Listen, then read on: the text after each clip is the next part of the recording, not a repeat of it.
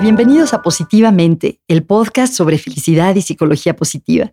Yo soy Margarita Tarragona y en este podcast hablamos con especialistas en el bienestar para compartir con ustedes tips e ideas basadas en la ciencia para tener vidas más plenas. Bienvenidos, hoy tengo el gran gusto de tener una invitada interesantísima, aparte muy simpática, eh, y a quien quiero mucho, Luli Peña. Eh, Luli y yo hemos coincidido en el mundo de la psicología positiva. La conocí a través del certificado en psicología positiva SIP que ofrece el Holbein Institute, eh, el programa creado por Tal Ben Shahar.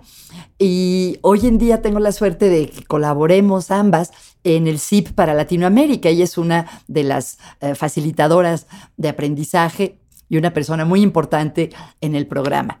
Em, en fin, pero Luli, estoy hablando mucho y todavía no, no te he dado la bienvenida a ti. Bienvenida, Luli. Ay, muchísimas gracias, Margarita. En verdad es un gusto y un honor para mí estar aquí contigo.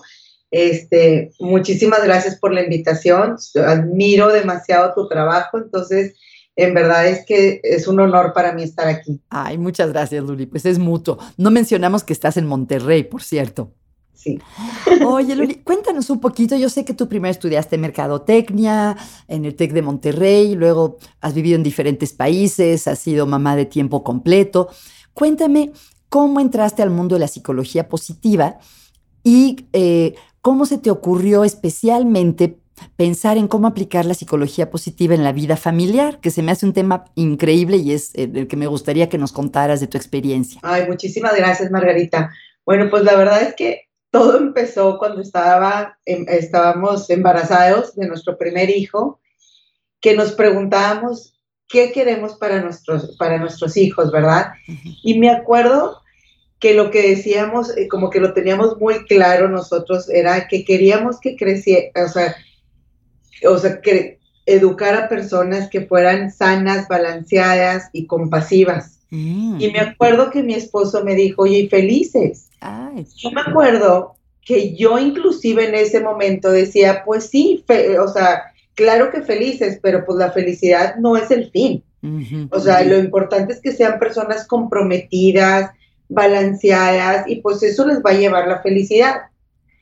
Y luego recuerdo ya cuando nació Valeria, mi hija, que leí un libro, o sea, mi segunda hija, de Christine Carter, que se llama Raising Happiness. Y recuerdo que para mí ese libro, Margarita, fue ese switch en donde no solo me di cuenta que era importante el tema de la felicidad y que realmente debería ser una meta como nosotros, como, como papás, de educar a hijos felices, sino aparte me di cuenta que la felicidad era algo que no solo que me tenía que tomar en serio, pero que era algo que yo iba a poder, que yo podía ir construyendo y que había herramientas y hábitos que yo podía incorporar en mi familia para crear ese, para crear hijos felices. Entonces, recuerdo que ahí fue cuando yo realmente empecé a darle la importancia al tema de la felicidad y dije, ¿sabes qué? Para poder tener hijos felices, pues sí me tengo que meter yo, o sea, tengo que empezar por mí, para empezar, ¿qué es la felicidad? ¿Qué hábitos son los que tengo que fomentar para crear una felicidad verdadera, ¿no? No algo superficial ni que se refiere a estar contentos todo el tiempo. Y justo fue cuando nos fuimos a vivir a Boston por el trabajo de mi esposo, cuando empecé a googlear los nombres como Martin Seligman, Tal Ben Shahar para ver qué cursos había y encontré el curso en psicología positiva. Y para mí ese curso fue muy transformacional porque realmente ahí comprendí que la felicidad es una elección, que la felicidad es algo que vamos nosotros formando poco a poco y que existen ciertas herramientas y ciertos hábitos que si los hacemos en un día a día, incrementamos nuestros niveles de bienestar. Entonces, al yo estar aprendiendo todo esto, este, me acuerdo que, digo, al final del día todo lo estaba haciendo por mi familia. La pregunta ya se volvió, bueno, ¿Cómo puedo ayudar a mis hijos a aprender todas estas herramientas y información que yo estoy aprendiendo? ¿Cómo se los puedo pasar a ellos? Y es donde a mí se me empieza a ocurrir este, ir poco a poco incorporando todos estos aprendizajes a través como de una mesa de la felicidad, que fue lo que hicimos. A ver, cuéntame, cuéntame. Entonces, bueno, este, conforme yo iba conociendo todos estos hábitos y a mí se me iba abriendo este mundo que cada vez me apasionaba más, pues eh, quería compartirlo, ¿verdad?, con, con, mi familia. Entonces, se me ocurrió este, en ese entonces como que hacer como una declaración visual, ¿te de cuenta? Como una mesa que nos ayude como que inspirarnos y a, y a, guiarnos para implementar como que las acciones y los comportamientos que yo quería promover, o sea, que yo estaba aprendiendo. Y entonces, como que era una, lo que para mí era importante era como que era que, fue, que fuera algo donde hubiera actividades simples y concretas que los inspirara a crear hábitos para su bienestar. ¿Y esto fue tu trabajo final para obtener la certificación en psicología positiva, Luli? Eh, y eso se convirtió en mi trabajo final, Margarita. Yo lo empecé a hacer conforme iba estudiando y ah. fue el tema del trabajo final. Pues yo decía, ya estoy, ya llevo haciendo todo esto. Oye, pero no entendí bien, ¿hacías como un librito, como un póster, una mesa? O sea, ¿cómo era? Eh, cuenta que lo que puse fue una mesa, déjame te lo, puse una mesa, este, por ejemplo, física, como un escritorio. Entonces, tenía atrás como para poner imanes, por lo de atrás del escritorio, y luego era la mesa, y le fui llenando muchísimas cosas que ahorita te voy a Cuéntame, sí, cuéntanos, por favor. que la idea era tener como que esa declaración visual que al verla, visualmente los niños siempre se acordaran de estos hábitos que yo quería que para, para que queríamos promover, que para nosotros, que, que fuera como que una declaración de los hábitos que era importante para nosotros como familia. Y como que lo que queríamos promover y como que cosas que yo sabía que al hacerlas nos iban a ayudar a florecer. ¿Nos puedes dar una probadita como qué tipo de hábitos o qué tipo de cosas? La primera cosa que empecé, me acuerdo, era, que fue lo que iba aprendiendo, es el tema de las preguntas. Entonces, por ejemplo, la importancia de saber preguntar las preguntas indicadas. Entonces, yo aquí lo que quería era enseñarles que cuando en lo que, en lo que te vas, en lo que te, si te enfocas en lo que funciona, eso funciona. Y una manera de dirigir tu atención a lo que funciona es haciendo las preguntas correctas. Entonces, por ejemplo, la mesa ponía así como un cartelón grande alguna pregunta como, ¿cuáles son mis fortalezas? O, por ejemplo, ¿Qué es importante para mí? ¿Qué disfruto haciendo? ¿Qué tipo de familia quiero tener? ¿Qué tipo de hermano quiero ser? Ah. Este, ¿cómo, me, ¿Cómo puedo ayudar a mi hermano? ¿O cómo puedo ayudar a mi hermana? ¿Cómo me puedo motivar más el día de hoy? Entonces, ¿todas al mismo tiempo las ibas rotando o, cambiando? las íbamos rotando y las iba haciendo con ellos. Pero algo que empecé a ver, Margarita, por ejemplo, con este ejercicio, porque fueron muchos que los voy mencionando rápido. Sí, no, rápido no, tómate tu tiempo porque es muy interesante y creo que a la gente le interesa mucho oír la parte práctica, ¿no? Era, por ejemplo, ¿qué me, qué me, hace, ¿qué me hace emocionarme? ¿Qué me da esa energía? ¿Cuándo estoy yo en mi mejor momento? Y lo que me empecé a dar cuenta es que el introducir estas preguntas, no nada más me abrió un mundo, les abrió a ellos un mundo de empezar a ver cosas que a lo mejor no habían visto, pero que inclusive muchos comportamientos que yo quería eliminar, al simplemente poner estas preguntas, esos comportamientos se eliminaban. O sea, por ejemplo, el tema cuando se estaban peleando por algo. Ese es el tipo de familia que quieres tener. O sea, nada más el acero, que, o sea, ¿qué, qué, tipo de cualidades son importantes para ti en un hermano? Simplemente hacer esas preguntas ya los redirigía a saber que ese comportamiento no entraba en la pregunta que para ellos es, en esa pregunta que para ellos había sido importante. Porque todas estas preguntas las hice con ellos. Eso te iba a preguntar, no, me encantaría entender cómo involucrabas a los niños en estas preguntas. Por ejemplo, era en la sobremesa o se paraban enfrente de las preguntas en la mañana, o sea, cómo se tenía este intercambio de las respuestas de los niños a estas preguntas que tú ofrecías. Lo que yo hice fue comprar un chorro de cartulinas y sí me senté con ellos, entonces les expliqué que cuando nos enfocamos en lo que funciona, eso funciona. Y que una manera de poder enfocarnos en lo que funciona es a través de las preguntas que nosotros hacemos. Entonces, si yo pregunto, ¿qué es lo que más te gustó del día de hoy? Te estás enfocando en lo que funcionó en tu día de hoy. Entonces, sí me acuerdo que sí fue un ejercicio muy intencional que les expliqué esto. Entonces, yo les decía, bueno, ¿qué tipo de preguntas podemos empezar a hacernos más en la familia? Que nos enfoque en lo bueno en la familia. Wow. ¿Y cómo, cómo, respondieron?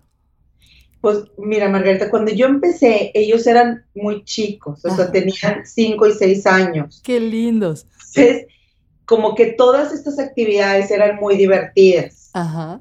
Y eso, pues, te ayuda mucho. Entre más chicos empieces, creo que es hasta como que una, una oportunidad para convivir y pasar la tarde y hacer algo diferente. Entonces ellos sí estaban muy receptivos a este tipo de, de, actividades.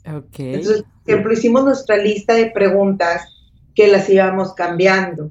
Y, por ejemplo, era, como te digo, qué es lo que me gusta hacer, qué es lo que es importante para mí, qué es lo que yo aprecio en mi familia, qué, valores son importantes en mi familia, qué es lo que más me gusta de mi hermana.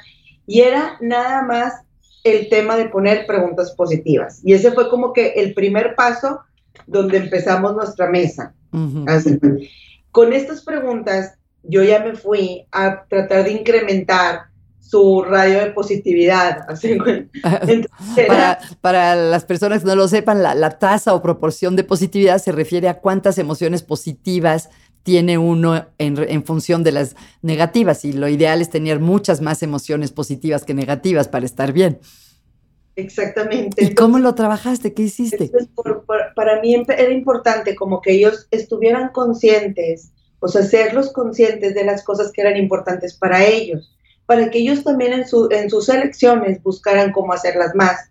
Entonces ahí sí fue como que juntar fotos de periódicos y fotos de ellos de actividades que para ellos eran importantes. Y de hecho, bueno, luego te voy a mandar la foto de los postes, pero por ejemplo, para Valeria, me acuerdo que era tipo los caballos, los animales, los perros. Ella le tomó foto a un árbol que le encantaba subirse en el árbol, estar afuera. Para para el que era el soccer, era jugar la cross, era estar afuera con los vecinos, era andar en bici.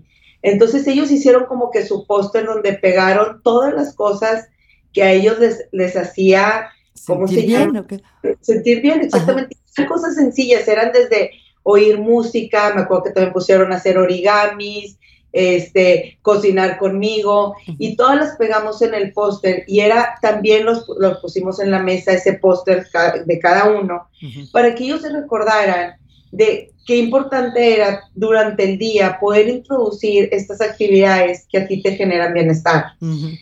Entonces, por ejemplo, era desde subirme al árbol y como te digo, eran cosas bien sencillas, ¿Sí? pero era que estuvieran conscientes desde chiquitos que qué padre es, es buscar hacer cosas que sabes que son importantes para ti, que te generan ese sentido y ese propósito y que de alguna manera te llenan de energía. Qué maravilla. Y luego otra cosa, bueno, entrando al tema de, de, de ¿cómo se llama? De, después de la mesa, también para mí era bien importante el tema de que se dieran ese permiso de ser humanos, ese permiso de sentir todas las emociones. O sea, al crear una mesa de felicidad, mi intención no era decirles que siempre tienen que estar felices. Claro.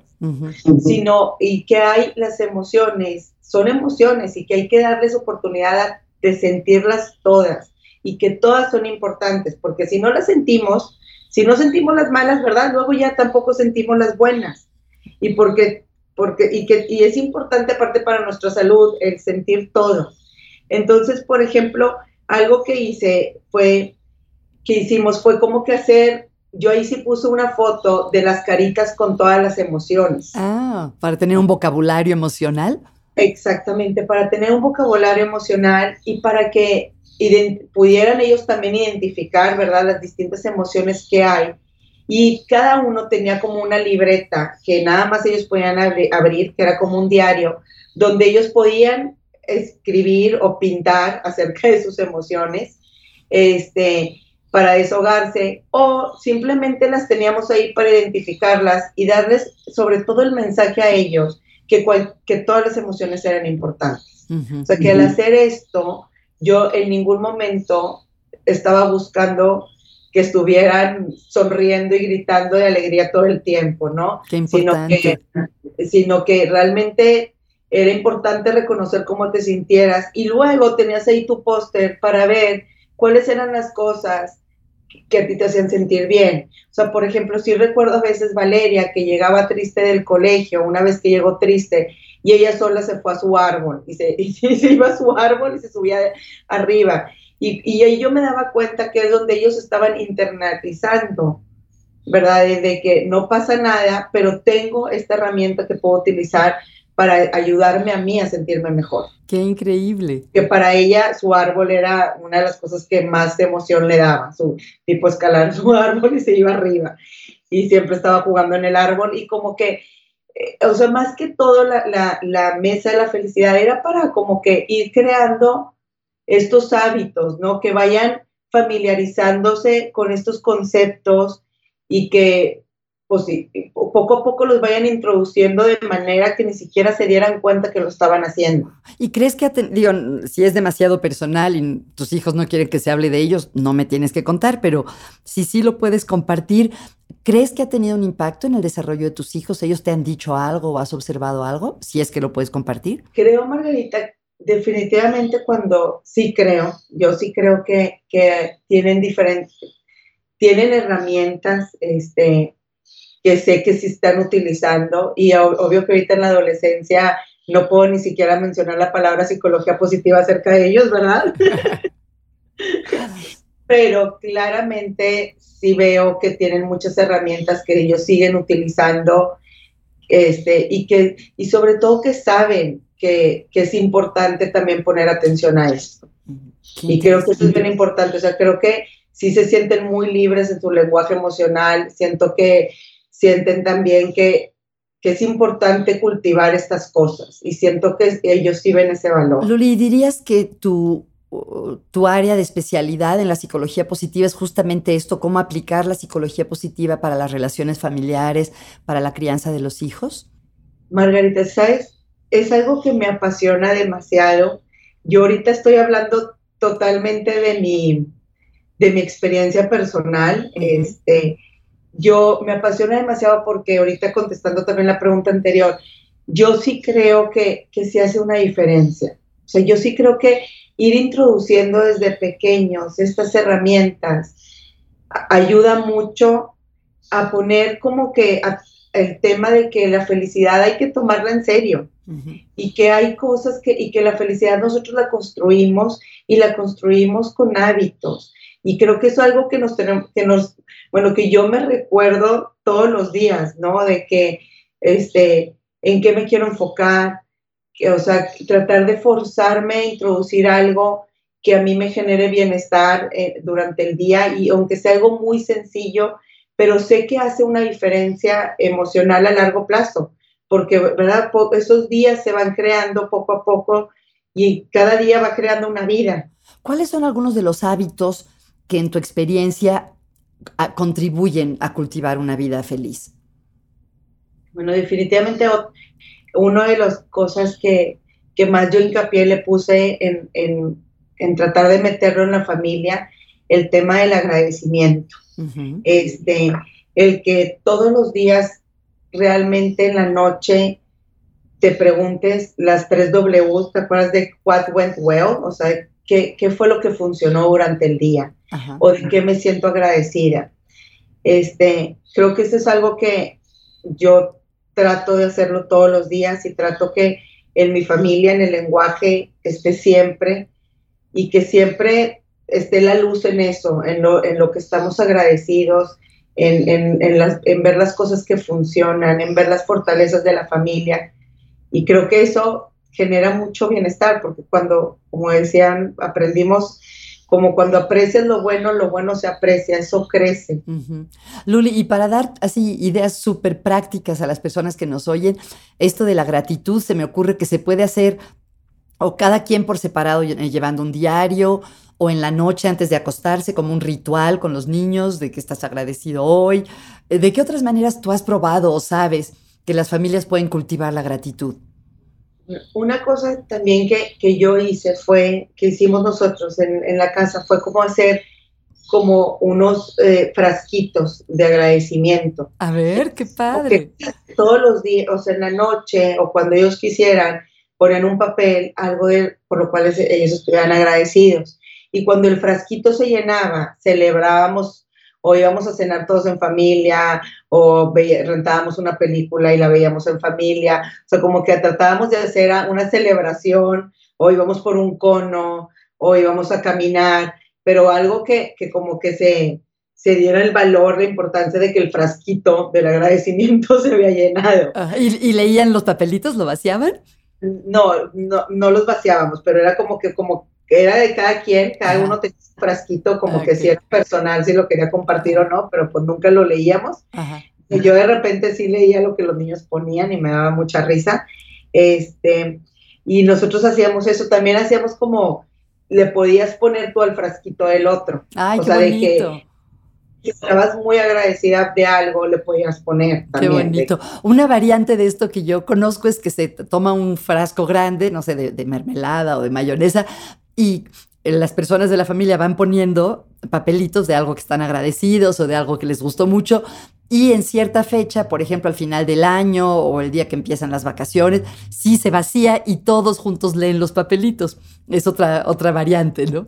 Oye, Luli, no, no capté si ya me contaste de todo lo de la mesa o, ah. o, si hay más actividades en la mesa, porque creo que a lo mejor te interrumpí. Ah, no, pues tú síguenos contando. Otra, otra de las actividades que, que pusimos también en la mesa era el tema de, del sentido y el propósito. A ver. Entonces me acuerdo que Aquí agarré mucho del trabajo de David Cooper Ryder de la indagación apreciativa. Y era como poner, por ejemplo, este, que se acordaran ellos algún momento que hubieran hecho algo muy bueno, por ejemplo, un reto que tuvieran y que algo donde ellos hubieran hecho, eh, donde hubieran tenido un reto y donde hubieran como que salido de su área de confort y enfrentado el reto, Ajá tratábamos de, trataba de poner una foto o una frase o algo que les recordara que habían vencido eso. Este, y esto era como que para recordarles el tema de, de que era importante siempre tener esos, esos sentidos, esos propósitos e ir, ir como que no les diera miedo ir venciendo obstáculos. ¡Qué maravilla! Y junto con eso trataba también, Margarita, por ponerte un ejemplo, cuando nosotros nos fuimos, Vale, era chiquita, iba a cumplir, tenía cuatro años, este, y había una obra en el colegio y ella no quería participar porque apenas estaba agarrando el tema del idioma. este, entonces nosotros le decíamos, no, pues todos iban a participar y como que era como la, la, le impulsábamos a ella también a salirse de esa área de confort.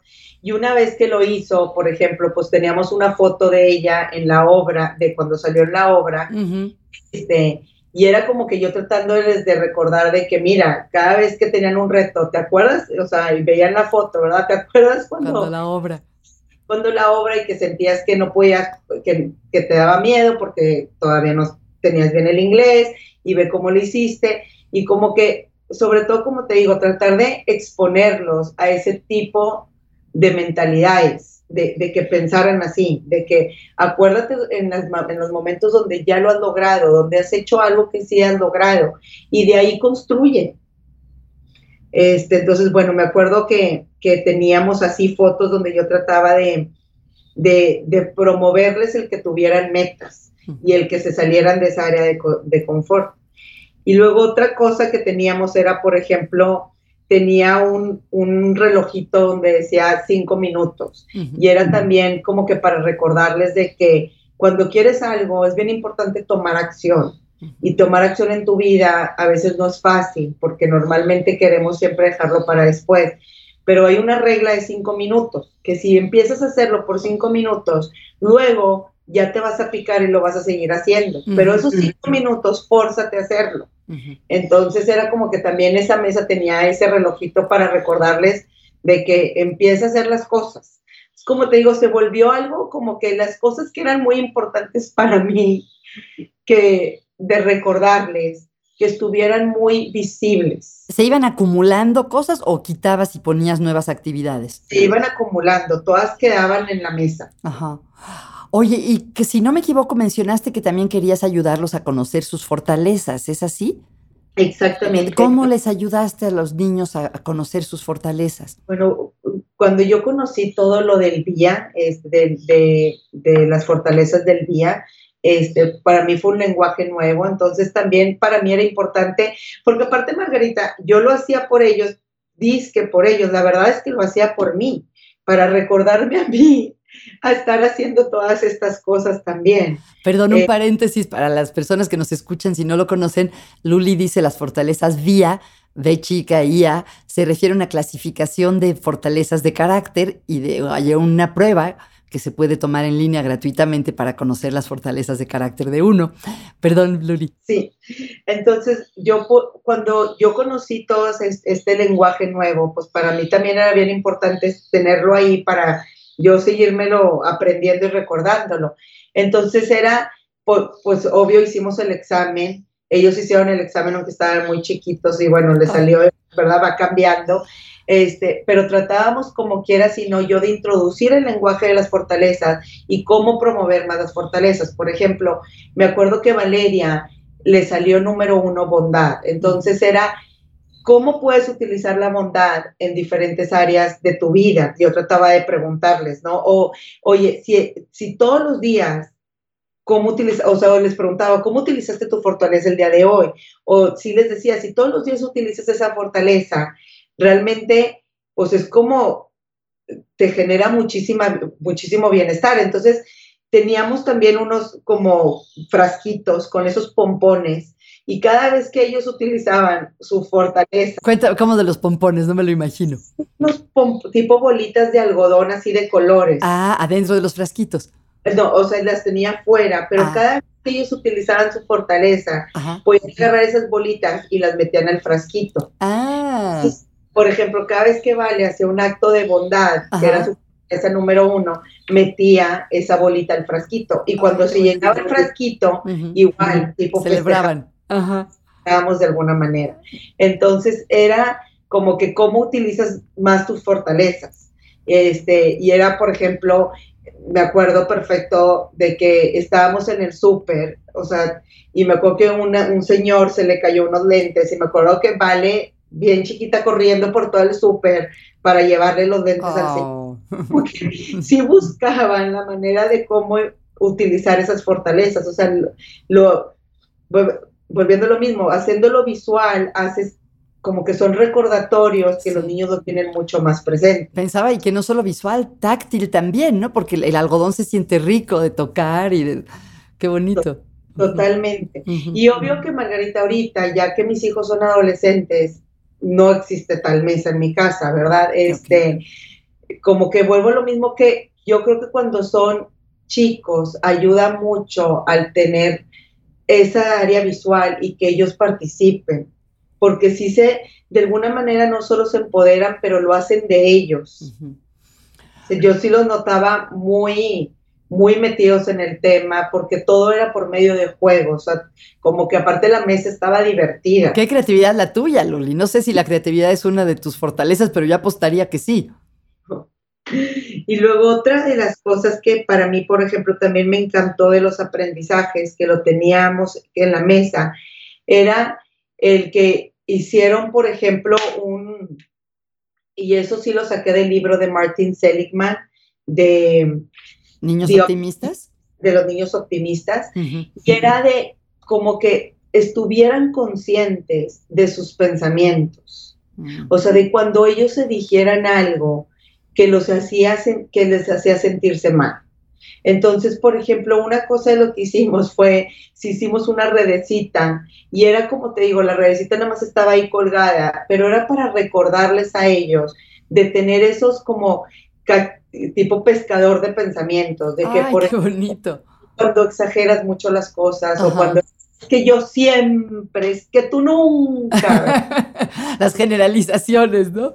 las generalizaciones, o por ejemplo, cuando es que ya tipo, una cosa les iba a afectar en todas las áreas de su vida, en lugar de que fuera algo específico, ¿verdad? Si le iba mal en un examen, es que yo no soy bueno para las matemáticas, y ya era eh, no, pues no, no te fue bien en el examen, no tienen, o sea, fue un examen específico, si estudias, te mejor en el otro, no tiene nada que ver que es ya tipo por siempre las matemáticas.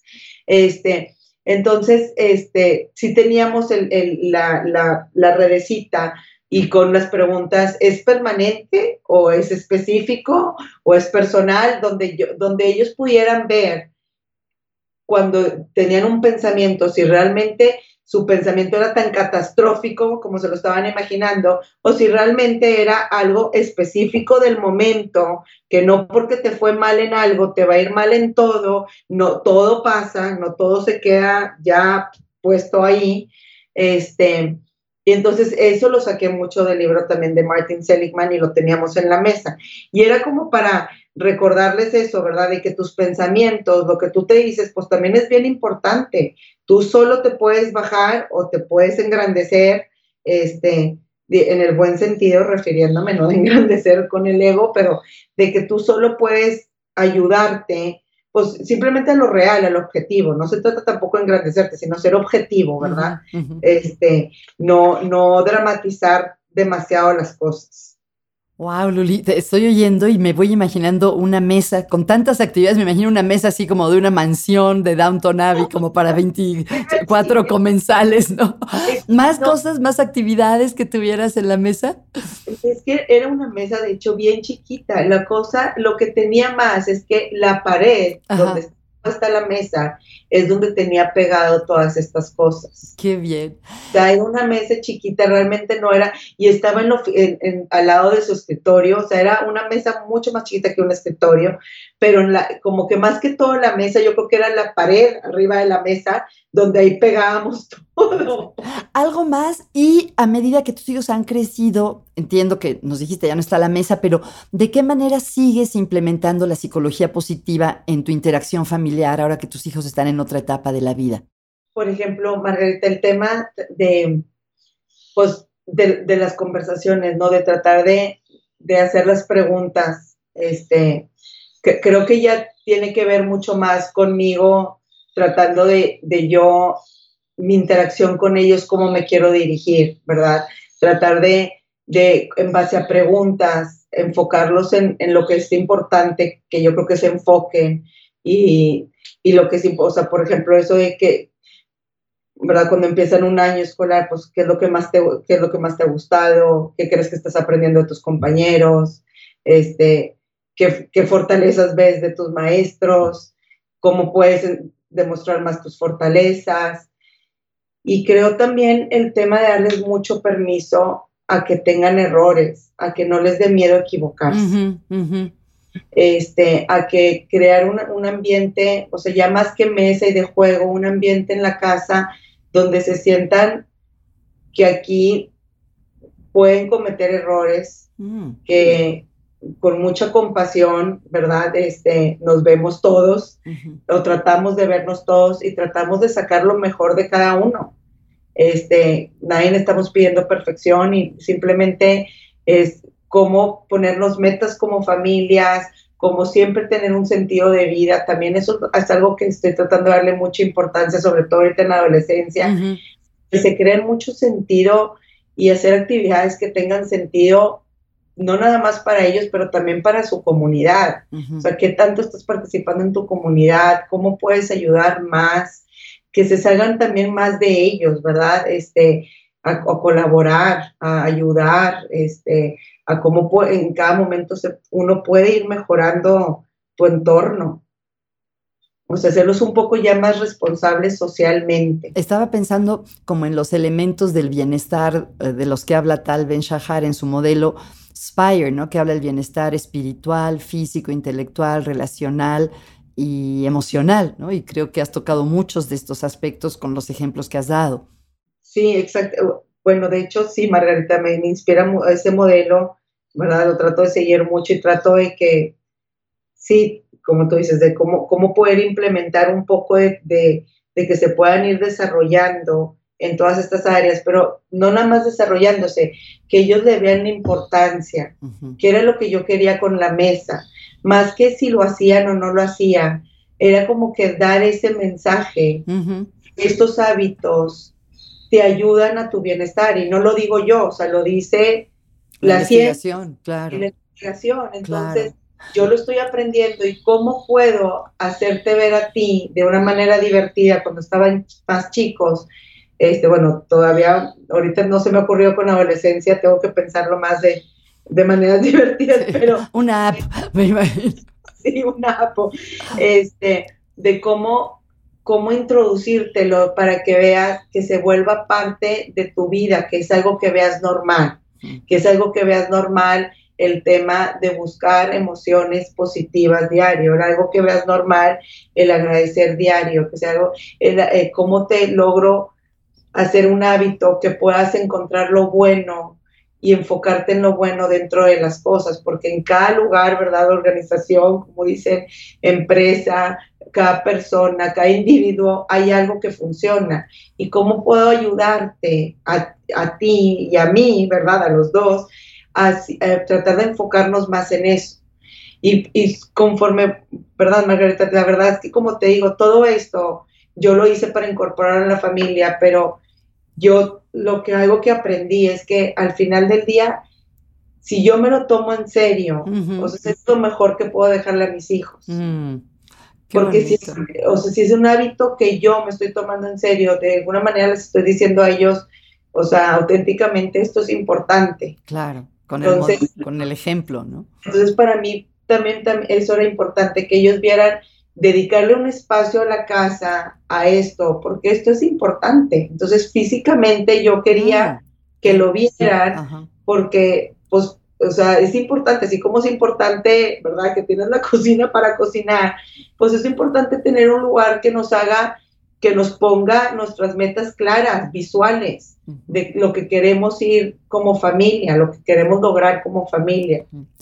Oye, Luli, y si te pidieran otras mamás y papás, digamos, tres tips prácticos para ayudar a sus hijos a cultivar la felicidad como tú has ayudado a, a, los tuyos. ¿Cuáles son tres ideas que tú sabes por tu experiencia, por la investigación, que pueden ser buenas cosas que hacer en familia o con los hijos para cultivar su bienestar?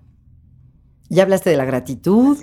Sí, ya hablé de la gratitud. Yo creo que el trabajo de Seligman del tema de los pensamientos, Margarita, yo creo que es algo súper importante, este, que a mí me encantó y me apasiona, el tema que ayudarlos a reconocer esos pensamientos de cuando generalizan mucho, de enseñarles, ¿verdad? Como dice Seligman, de que todo pasa, que nada es permanente, como que identificar esos, esos pensamientos dentro de los niños, este, creo que es bien importante. Por esos pensamientos, para los que no hayan leído a Seligman, te refieres a los pensamientos catastróficos, las generalizaciones, ¿cuáles otros son los pensamientos que son como distorsiones cognitivas, no? Exactamente, que es cuando crees que todo es permanente, ¿verdad? O sea, si algo fallas, crees que te va a afectar y que ya, ya por siempre vas a ser así. Ah. Este, cuando crees que una, algo que te está fallando en, una, en un área,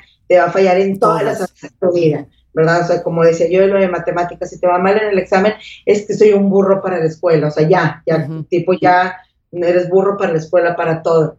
Y cuando tomas las cosas muy personales, ¿verdad? De que todo crees que es muy personal.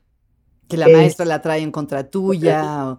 Exactamente. Okay. yo creo, que eso es, pues creo que es la base, como que identificar esos, poder identificar esos patrones para irles enseñando esos, eh, esos, esos mindsets de que no, de que no, porque si tú puedes poner, introducir muchas cosas, pero si el niño todo lo está interpretando de esa manera, pues bien difícil que, pues poder generar, o sea, bienestar cuando todo lo está interpretando de una manera tan catastrófica.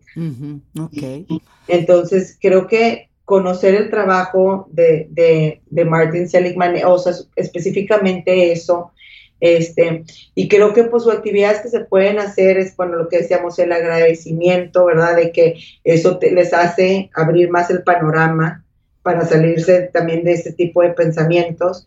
Este, y pues simplemente también el, tema de, del tener metas, de como familia ponerse metas. Mm. Este, de, de, metas que tengan propósito y significado, que sean importantes para la familia. Qué bonito, Luli. Muchísimas, muchísimas gracias. Oye, Luli, yo sé que tú eres una lectora muy ávida y siempre les pregunto a mis invitados, ¿qué están leyendo? Si yo viera tu mesita de noche o tu escritorio, ¿qué encontraría? Pues ahorita estoy leyendo, Margarita, el libro nuevo de Martin Seligman. Ajá, su autobiografía. Sí, exactamente, The Hope Circuit. El circuito de la esperanza. El circuito de la esperanza, exactamente. Yo también estoy leyendo lo mismo. estoy leyendo ahorita, lo estoy disfrutando mucho. Este, y Margarita, y pues sí, Muchísimas gracias por esta invitación. De qué, Luli, si la gente quiere conocer más de ti, si quiere, ¿tú ofreces algún tipo de consultoría, coaching, talleres para padres, Luli? Sí, Margarita, bueno, estoy empezando con el tema de los talleres. Este, estoy apenas, este, voy a empezar apenas el primero, entonces apenas estoy en eso. Qué bien. ¿Y cómo puede la gente contactarte si quieres saber más de tu trabajo? Este, si quieres te puedo dar mi email por email. Sí, muy bien. ¿Cuál es? Es Luli con Y, con y P de Peña y luego D E Montemayor arroba yahoo.com. Muy bien, Luli, pues ha sido un placer, me encanta tu creatividad, tu entusiasmo, tu sentido del humor y qué bonito que hayas podido hacer algo tan, tan, este, concreto y tan juguetón para introducir la psicología positiva en la vida de tus hijos. Muchísimas gracias, Luli. No, gracias a ti, Margarita. Muchas gracias.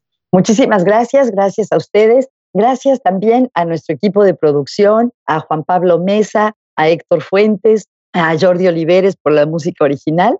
Y si les gusta el podcast, recuerden por favor de darle una calificación en iTunes y recomendarlo. Muchísimas gracias.